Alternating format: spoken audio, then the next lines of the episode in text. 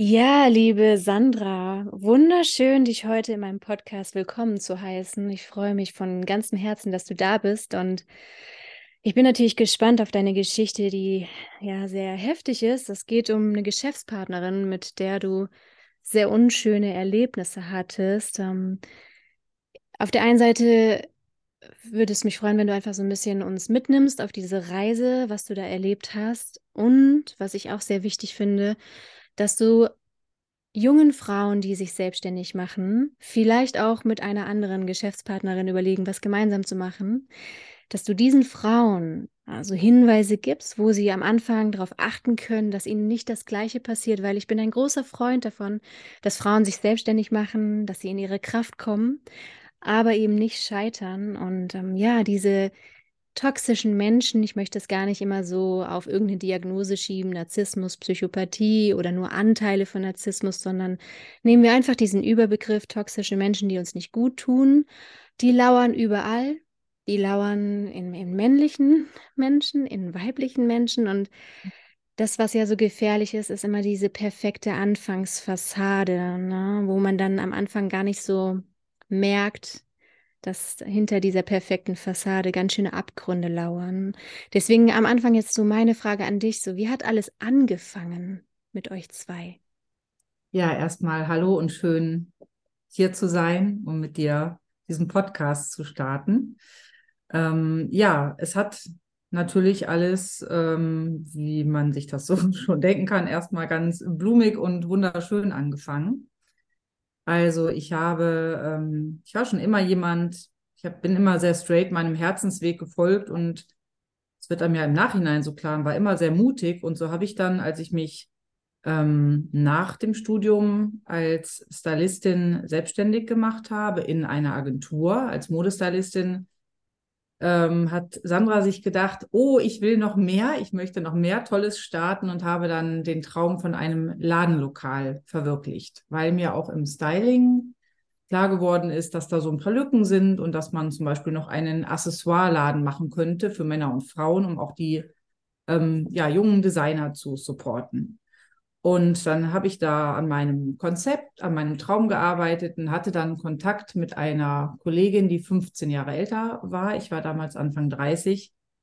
Und ähm, wir hatten eine sehr schöne Zusammenarbeit. Also ich war dann in mehrfachen, in mehreren Jobs ihre Assistentin und sie hat mich sehr mitgenommen und auch eigentlich sehr ähm, ja, gleichwertig behandelt und ähm, sehr gepusht und auch sehr, ja, ich sag mal so im Nachhinein wirklich so in den Himmel gehoben. Also auch schon mal ein Anzeichen, ja, wo man wirklich sagen muss, wenn dich jemand sehr in den Himmel hebt, ähm, einfach mal noch mal genauer hingucken. Und ähm, ich habe sie dann ja auch noch ein bisschen unsicher, weil ich war ja quasi noch das Küken und sie war auch schon sehr erfolgreich. Ich habe sie dann in meine Geschäftspläne, meine Business-Idee eingeweiht und habe dann auch so impulsiv so ein bisschen, ja, so von Herzen, wir verstehen uns so gut, wir hatten uns dann mittlerweile auch angefreundet, gefragt, ob sie nicht mitmachen möchte.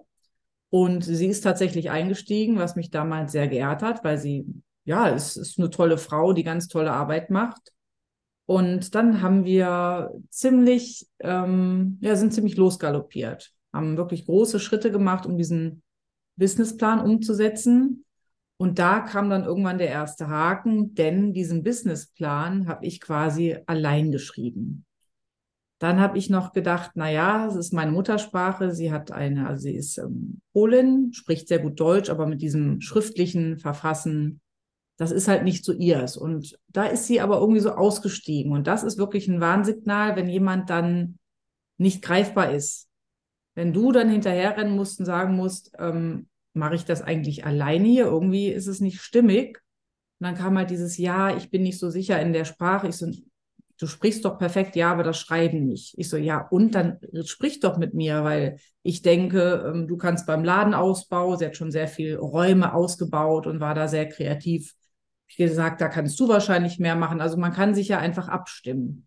Und wenn da ein, zumal ja auch erwachsener Mensch, damals Mitte 40, ne, ein paar Tage älter, ähm, als ich es war, da so aufsteigt, da sollte man genauer hingucken. So, Super. das ja. Das Ganze ging dann weiter, weil es ging dann um einen Förderkredit über die KfW-Bank. Und dann ähm, gibt es ja diese, diese, ähm, wie sagt man denn? Ich komme jetzt nicht drauf. Naja, so eine Schulung, ne? eine Business-Schulung. Ich weiß jetzt gerade nicht mehr genau. Also Existenzgründer, genau, Existenzgründerschulung. Genau, und da hatte ich natürlich auch nicht so einen Bock drauf, weil viel hat man gelesen und es war dann auch tatsächlich, ähm, ja, ich sag mal, es war nicht so sexy, ja, es war so eine Grundschulung, dass man diesen Schein auch dabei legen konnte. Ähm, ich sag mal, ein tieferes Wissen oder ein spezielleres Wissen kann man sich auch sicherlich woanders holen. Nur wenn dann ein erwachsener Mensch wie so ein kleines Kind sagt, nee, keinen Bock drauf und so in die Richtung, ging das dann. Da hätte ich spätestens hellhörig werden müssen. Und da habe ich dann aber auch gesagt, ja Mensch, und irgendwie, und jetzt komm, das machen wir, das ziehen wir durch. Also ich habe sie so in den Hintern getreten, aber ich sag mal, diese Attitüde, die ging gar nicht. Und da hätte ich eigentlich sagen müssen, hey, pass mal auf, ich mache das Ding alleine weiter, ist eh mein Businessplan, ist eh meine Idee. Der Förderkredit, der ging dann auch auf mich, weil sie schon zu lange selbstständig war. Und da hätte ich wirklich aussteigen müssen. Und das ist aber natürlich etwas, was sehr schwer ist, wenn man ja auch ein loyaler Mensch ist. Und wenn man auch. Und wenn man sich damit nicht auskennt, ne, das sind ja so oh. Sachen, das sind Erfahrungswerte, die bringt einem keiner in der Schule bei, die Eltern meistens auch nicht, wenn die nicht selber mal Erfahrungen mit so einem toxischen Menschen hatten, der ja. einen über den Tisch zieht. Ne? Also wir haben jetzt sozusagen schon zwei ganz, ganz wichtige Kriterien gelernt. Einmal am Anfang dieses Überheben, was ich mhm. tatsächlich auch kenne von einem früheren Arbeitgeber. Also mhm. mein allererster Arbeitgeber, da war ich auch eigentlich mein Traumarbeitsplatz.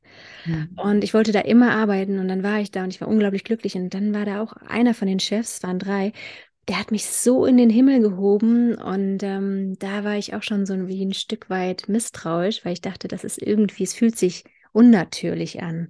Und hinterher, ne, ist es so, du fällst dann ins Bodenlose. Ne? Irgendwann geht das ja so weg.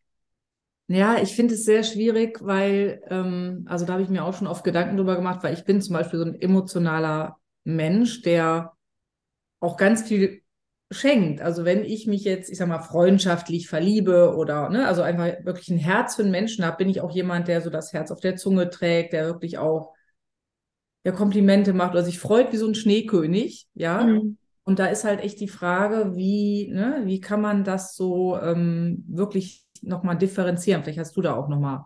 Absolut, weil ich bin immer ein ganz großer Freund davon, sich treu zu bleiben. Das heißt, du mit deinen Eigenschaften bist wundervoll, ja, du bist ein Geschenk für diese Welt. Das heißt, wir müssen einfach aufpassen, dass wir mit den richtigen Menschen zusammenarbeiten, ne? weil bei so toxischen Menschen, da wird das ausgenutzt, da wird die Treue ausgenutzt, das Vertrauen, die Loyalität, aber auch die Freude, die Kreativität. Aber wenn du mit den richtigen Menschen zusammenarbeitest, also auch Herzensmenschen, die ehrlich, treu, loyal und kreativ sind, dann fruchtet das und das ist wundervoll für diese Welt. Das heißt, nicht an dir selber zweifeln und dich in Frage stellen, sondern einfach gucken, habe ich vor mir einen toxischen Menschen, der sozusagen mich zerstört. Das ist ja die Langzeitkonsequenz und da möchte ich jetzt auch noch mal einen Schlenker zu deiner Geschichte zurückführen. Wie ist es denn ausgegangen mit euch beiden? Ähm, also ich war lange fassungslos. Es ist wirklich übel ausgegangen. Wir haben sehr, sehr gut gestartet. Also wir hatten wirklich ähm, für unseren kleinen Laden, wir hatten wirklich Fans aus ähm, Metropolen, die zu uns gekommen sind. Wir waren in so einer Seitenstraße, also wirklich so Leute, die dann als Touristen die Seitenstraßen in der Stadt so erkundigen und die wirklich New York, London irgendwie also verwöhnt waren von guten Läden und da gab es wirklich Fans. Und trotzdem war sie immer unzufrieden. Und dann kam auch sowas wie, Sandra, du bist wie meine dritte Ehe. Also sie hatte sich ja verpflichtet zu dieser Geschäftspartnerschaft oder entschieden, kam dann aber so Sprüche, wo ich am Anfang noch dachte, so, ne, naja, kann man ja auch noch ein bisschen mit Humor nehmen. Und irgendwann merkte man aber, dass sie gar nicht diese Kontrolle loslassen konnte. Ne? Also sie wollte eigentlich alles so wie sie das möchte und war überhaupt nicht kompromissbereit und hat mich dann immer weiter angegriffen für wirklich irgendeinen, ich sage jetzt mal Scheiß, ja, also sag mal, dass ich ähm, die Deko nicht so toll mache. Sie war exzellent im Dekorieren. Ich habe gesagt, du, ähm, du hast einfach auch viel länger Erfahrung, aber schau doch mal, ich sag mal, mit den Kunden, das klappt ja bei mir ziemlich gut. Wir können auch voneinander lernen. Also sie war dann auch zu den, das war auch nochmal so ein Ding, die war zu den Kunden ziemlich giftig und auch arrogant. Wie ich auch gesagt habe, es geht gar nicht. Ja, also es geht wirklich gar nicht, sind unsere Kunden. Und naja, ich habe dann auch gesagt, lass uns doch voneinander lernen. Ja. Und ähm, wie ist ja, es denn ausgegangen? Also wie, wie ah, seid ihr auseinandergegangen? War am Ende äh, oder, oder irgendwann kam dann die Phase nach wenigen Monaten, dass sie in den Laden morgens kam. Ich war dann häufig schon früher da, der war bei mir um die Ecke und sie hat mich wie so angebellt. Also wirklich wie so ein Kampf. Und ich habe gesagt, jetzt setz dich doch erstmal hin. Was ist das Problem? Weil jetzt ein Blatt Papier da im Papierkorb lag. Ja, so nach dem Motto, ich hätte den Papiermüll nicht rausgebracht. Also völlig irrsinnig. Ich habe gesagt, es geht doch um was ganz anderes. Und das ging dann aber nur noch so. Und bei mir kam halt Migräne, Migräne. Also ich hatte wirklich diese ne, Verspannung. Ich habe mich in dem Laden nicht mehr wohlgefühlt, habe versucht, mit ihr zu reden habe irgendwann gesagt, lass uns doch eine Mediatorin. Ich habe eine Mediatorin äh, irgendwie rausgefunden, weil es fährt ja gegen die Wand. Und dann sagte sie mir, also da wollte sie auch nicht hin, ne? Da hat sie dann auch ganz großkotzig irgendwie alles Bullshit. Und dann hat sie mich nur noch angegriffen und ich habe gesagt, ey, ich habe nichts gemacht. Das ist so, als ob ich die Hütte abgefackelt hätte oder mit deinem Ehemann, den du nicht hast, in der Kiste war. Also was ist der Grund? Ich habe, ne, was habe ich gemacht? Und es wurde so bissig und man kam halt nicht dran. Also auch ganz wichtig, da war null Kompromissbereitschaft, äh, Schuld, also das heißt Schuld, also Fehlereingeständnis, ja, zu sagen, okay, da habe ich jetzt Panik bekommen, habe ich voll dicht gemacht, was weiß ich.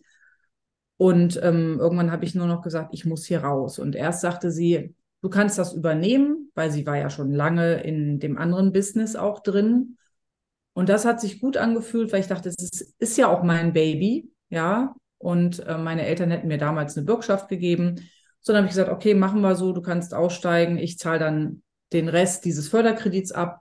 Und dann hat sie sich das Blatt gewendet und sie sagte, nö, ich habe mir den Namen ausgedacht. Ich so, ja, schön. Und ich meine, war ja auch meine Idee, mein Businessplan. Ich habe gesagt, was, wohin soll das führen? Sagt sie, wenn du den Laden weitermachst, ich mache dich fertig. Also wirklich, ich habe dann immer. Boah, heftig. Ich habe immer gedacht, ich wäre in so einem Vorabendfilm gelandet. Also diese ja. Fassungslosigkeit und diese Fassungslosigkeit ist meine Story, die mich begleitet hat bei mhm. diesen ganzen toxischen Erfahrungen, weil ich mal dachte, so kann man doch gar nicht sein. Also für mich ja. ist der Leitsatz, was du nicht willst, was man dir tut. Ja, ja. Spruch hin oder her, aber ich finde, das steht für mich als Satz über allem, egal welche Religion, welcher Glauben mhm. man behandelt werden möchte. Und ich dachte immer, wie kann man so krass, weswegen auch, ja. Ich glaube, da ist ganz wichtig, Sandra, dass man versteht, man kann es nicht verstehen. Genau. Es gibt einen Tübinger Forscher, äh, als ich das dann mal gelesen habe, ist mir auch einiges klar geworden. Ne? Der sagt wirklich so diese psychopathischen Züge, die narzisstischen Züge, wo der Empathiemangel so gering ist. Oder was heißt nicht so gering, das war jetzt ein falsches Wording, ne? Sondern einfach so wenig Empathie vorhanden ist. Ähm, wie willst du als empathischer Mensch das nachfühlen? Ne, du stehst ja immer davon und denkst so, wie kann ein Mensch so böse sein? Wie kann ein Mensch so überreagieren? Wie kann ein Mensch so dreist sein oder so zerstörerisch sein? Also wie würde man denn das über seine Lippen bringen, ich werde dich zerstören? Also, ja. hey, da würde ich in, in 10.000 Jahren nicht drüber nachdenken, sowas auszusprechen, noch es zu wollen. Ich will doch keinen Menschen zerstören, selbst wenn der Mensch doof ist. Bin ich noch jemand, der sozusagen für den betet und ihm Licht und Liebe schickt, weil ich so hoffe, dass er selber mal irgendwann zur Erkenntnis kommt, aber doch nicht den zerstören wollen. Und da merkt man halt, wie krank diese Menschen sind. Und ich glaube, es ist ganz wichtig, dass wir immer da wieder hin zurückkommen. Wir können diese Menschen nicht verstehen. Das Einzige, was unsere Pflicht ist, uns zu schützen. Ja. Ne? Es ist sehr schön, dass du das so sagst, weil ich tatsächlich bin ja so ein Deep Diver. Ich möchte immer hinter den Vorhang gucken. Ich möchte immer verstehen. Und das hat mich, glaube ich, auch wirklich ähm, viele Jahre, ja, wirklich auch ein Stück weit äh, immer Lebenszeit wieder gekostet, ne? Ja, weil ich immer wieder dachte, das kann doch nicht sein. Mhm. Ich bin so jemand, alle an einen Tisch, am Ende alle Händchen drücken und jeder mhm. geht ich raus und ich gebe dem noch, hier komm, hast du noch den Rest vom Kuchen mit, so, ne? Irgendwie. Mhm. Und ähm, wie ja, ist es denn ausgegangen? Ja, also es war dann so, dass sie mich eigentlich durch diesen Psychoterror, ich konnte nicht mehr, ich habe gesagt, ich muss raus, weil ich dachte echt, ich, mein Kopf implodiert, ich hatte nur noch Migräne. Ich habe echt gedacht, ich breche zusammen und ich wollte nur noch flüchten. Also bei mir kam dann echt so ein Fluchtmodus. Ähm, weil ich es wirklich nicht fassen konnte und nicht mehr wusste, wo oben und unten ist. Also sie hat mich so durch den Wolf gedreht. Und ich habe dann aber auch mir einen Anwalt geholt und das war wirklich auch krass. Also es gab so Ereignisse, wo ich irgendwann dachte, so bin ich eigentlich verflucht, weil ich mache ja schon alles, auch um das zu klären. Ich habe dann über die Mediatorin tatsächlich einen Anwalt empfohlen bekommen. Und dieser Typ war so schräg, der hat erst gesagt, ja, wir müssen jetzt erstmal abwarten und lassen wir sie mal diesen Quartalsabschluss machen und so weiter. Und am Ende des Tages sagt er, nö, jetzt können wir nichts mehr machen. Ich habe kein, ich habe, also sie hatte dieses Ladenlokal mit meinem Konzept, mit meinem Businessplan. Sie hatte den Förderkredit, der ja über mich kam. Ähm, und ich musste den noch halb abbezahlen, obwohl ich gar nicht mehr im Laden war. Und sie hatte noch quasi die ganze Ware. Also einen Warenwert von, ja. keine Ahnung, wie viel tausend, also ne, ja. 10, 10 20.000 Euro.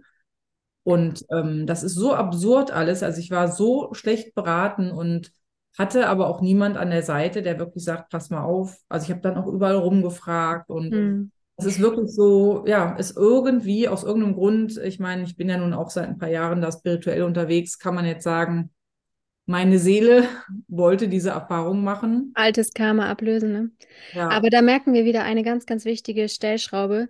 Es ist so wichtig, einen guten Anwalt sich zu holen. Und was ich immer wieder erlebe, ist, dass ähm, unerfahrene Menschen zu einem Anwalt hingehen und denken, der muss es jetzt sein und alle Anwälte sind gut. Nein, es gibt unglaublich viele schlechte Anwälte die ihr Handwerk nicht verstehen, die lapidar sind, die desinteressiert sind, die faul sind, so ja. Das heißt, wenn du jetzt gerade zuhörst und auch in so einer unglaublichen Situation bist, wo du denkst, das kann man keinen erzählen, ne? es ist wie in einem schlechten Film und ich brauche einen Anwalt, schreib mich gerne an. Ich habe eine Checkliste, wie du einen guten Anwalt von einem wirklich schlechten Anwalt unterscheiden kannst, sodass du von Anfang an an einen guten Anwalt gerätst, weil ein Anwaltswechsel innerhalb eines Verfahrens ist einfach katastrophal und du verlierst Zeit und Geld.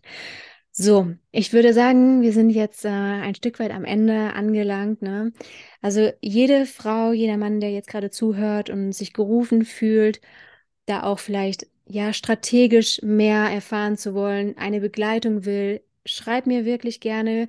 Ich ähm, setze auch noch mal meine äh, momentanen Strategiegespräche in die Show Notes rein. Ähm, ich biete Jahres-Mentoring-Programme an, wo wir dich auch durch eine Trennung oder auch durch so einen toxischen Prozess durchbegleiten und mit meinem ganzen Wissen als Anwältin und auch als ganzheitliche Gesundheitsberaterin bekommst du alles Wissen an die Hand und bist da einfach gut gestärkt. Aber was auch wunderschön ist, die Sandra von Heartflow, die du jetzt gerade gehört hast mit ihrer toxischen Erfahrung im Business, ähm, ist auch mittlerweile selbstständig in einem ganz neuen Bereich und ich würde jetzt das Wort nochmal an dich zurückgeben, weil du auch ein wundervolles Angebot hast. Das heißt, wenn du jetzt hier gerade zuhörst und dich zu Sandra hingezogen fühlst, sie bietet auch was ganz Wundervolles an. Ja, und zwar Rise and Shine. Das kam mir so vor einigen Monaten, weil ich möchte wirklich, dass Leute wachsen können und ihre, ja, ihr Potenzial entfalten, ihre Flügel wachsen lassen können und wirklich so in ihr schönstes Strahlen kommen im Innen und Außen. Und ich habe so viele Erfahrungen gemacht, eben auch durch diese, diese üblen Erfahrungen habe ich so viel gelernt. Und ich bin wirklich eine Umsetzerin. Ich kann super ermutigen. Ich erkenne auch sehr schnell deine Gaben, dein Licht. Ja, äh, wenn du sagst, ja, aber irgendwie ich bin noch nicht gut genug oder im Moment da struggles oder denkst, es geht nicht weiter und auch vielleicht wie ich damals in einem Sturm stehst, es geht immer einen Weg. Und das, was ich mir sehnlichst gewünscht hätte damals, wäre wirklich eine Begleitung gewesen, jemand, der mich versteht, auch eine Hanna, ja, die so viel über das Toxische weiß. Also als ich dieses Profil entdeckt habe, ist wirklich mein Herz gehüpft. Und ich bin so dankbar, dass es das mittlerweile gibt. Und da möchte ich dir gerne eine Abkürzung sein, kann dir eine Abkürzung sein und dich begleiten. Ja, von dem aus dem Sturm in die Umsetzung und in noch mehr Mut, dich noch mehr ja selber wahrzunehmen. Auch ganz wichtig, wirklich deiner inneren Stimme wieder zu vertrauen, weil die habe ich damals wirklich überhört an manchen Punkten, weil ich es so nicht gelernt habe, die wirklich wahrzunehmen oder nein, doch schon, aber ihr zu vertrauen. Ne, in der yeah. sogenannten Vernunftsgesellschaft. Also da bin ich sehr gerne an deiner Seite und dir auch ein Stück weit eine Abkürzung, wenn, genau. ja, wenn dich das ruft. Super. Ich werde die ganzen Kontaktdaten von Sandra und auch zu diesem Rise and Shine in die Show Notes packen. So dass wenn du dich zu Sandra hingezogen fühlst und sagst, ja, genau das brauche ich, bin gerade im absoluten toxischen Sumpf, ob das beruflich ist, wie du jetzt gerade von Sandra ihre eigene Geschichte gehört hast, oder aber auch privat, weil in der nächsten Podcast-Folge wirst du auch nochmal Sandra hören, wie sie auch mit privaten Struggles, also mit privaten toxischen Menschen zu tun hatte nämlich den Vätern ihrer Kinder. Von daher nicht nur beruflich hat Sandra Erfahrung, sondern auch privat. Und da bist du an einer wundervollen Frau äh, mit ganz, ganz viel Hilfe, mit ganz viel Eigenerfahrung, so wie es ja bei mir auch der Fall ist. Ich denke immer, wenn man das selber mal durchlebt hat, ist man eine ganz andere Stütze. Von daher sind wir heute mit dieser Podcast-Folge am Ende und ähm, ja, ich wünsche dir von Herzen ganz, ganz viel Kraft, wo auch immer du gerade stehst und bis bald. Bis bald.